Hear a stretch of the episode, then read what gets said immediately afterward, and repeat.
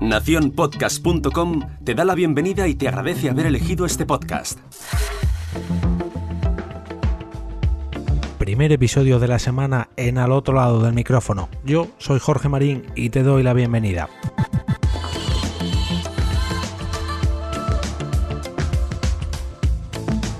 Como comenté hace tiempo, hay un sinfín de podcasts sobre videojuegos, pero cada uno de ellos tiene algo que lo hace diferente. En el lunes podcastero de hoy vengo a exponeros ese algo que tiene en el punto de mira. Si hay algo que define al grupo de podcasters de este programa es que quieren que disfrutes de los videojuegos sea en la plataforma que sea. Si bien los piques están a la orden del día en cada episodio, realmente son gajes del oficio, podríamos decir. Aquí realmente da igual si juegas en una PlayStation, en una Xbox o en PC. Si eres Nintendero, eh, no, es broma. Los fans de Nintendo también tienen su pequeño espacio en este podcast. Este programa tiene diferentes formatos, aunque el más habitual últimamente es en el punto de mira Reload, que nos ofrece la actualidad de la industria del videojuego con las últimas noticias, rumores o lanzamientos en cada episodio.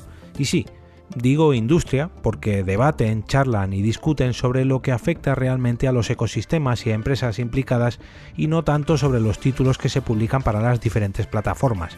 Para eso tenemos otro formato. La versión clásica de En el punto de mira sí que se dedica más propiamente a los videojuegos como tal, reseñas y análisis, repasos a los diferentes premios o incluso a las ferias donde se lanzan las grandes novedades. Eso sí, si en los reload tenemos un episodio por semana, aquí no tiene nada que ver. Este tipo de episodios son mucho más esporádicos y distanciados en el tiempo. Y el último de los formatos que han estrenado este año se titula En el punto de mira Released, un tipo de programas para conocer en profundidad a los integrantes de este podcast. Entrevistas de tú a tú donde los videojuegos no son los protagonistas, sino que lo son los gustos y prioridades de cada entrevistado, eso sí, también relacionado con los videojuegos reseñar también la edición de este podcast, ya que Gatsu, que creo que es quien edita cada episodio, no solo peina las pistas de audio de las voces y añade las típicas sintonías, sino que además sabe incluir los efectos de sonido sin saturar. Me explico. Personalmente no soy muy fan de aquellos podcasts que cuando deciden incluirlos los usan tanto que llegan a saturar y a los pocos episodios se aburren de ellos. Aquí creo que están muy pero que muy bien escogidos en su justa medida y sin abandonarlos a los tres capítulos, como el ejemplo que comentaba.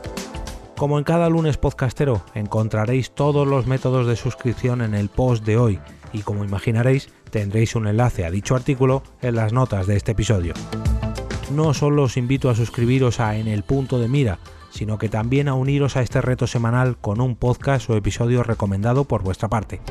Cuando lo hayáis hecho, copiad el enlace a dicha publicación y dirigíos al carrusel de links que encontraréis en el final del artículo. Allí podréis pegar vuestra recomendación para que nadie se la pierda. Y ahora me despido y como cada día regreso a ese sitio donde estáis vosotros ahora mismo, al otro lado del micrófono.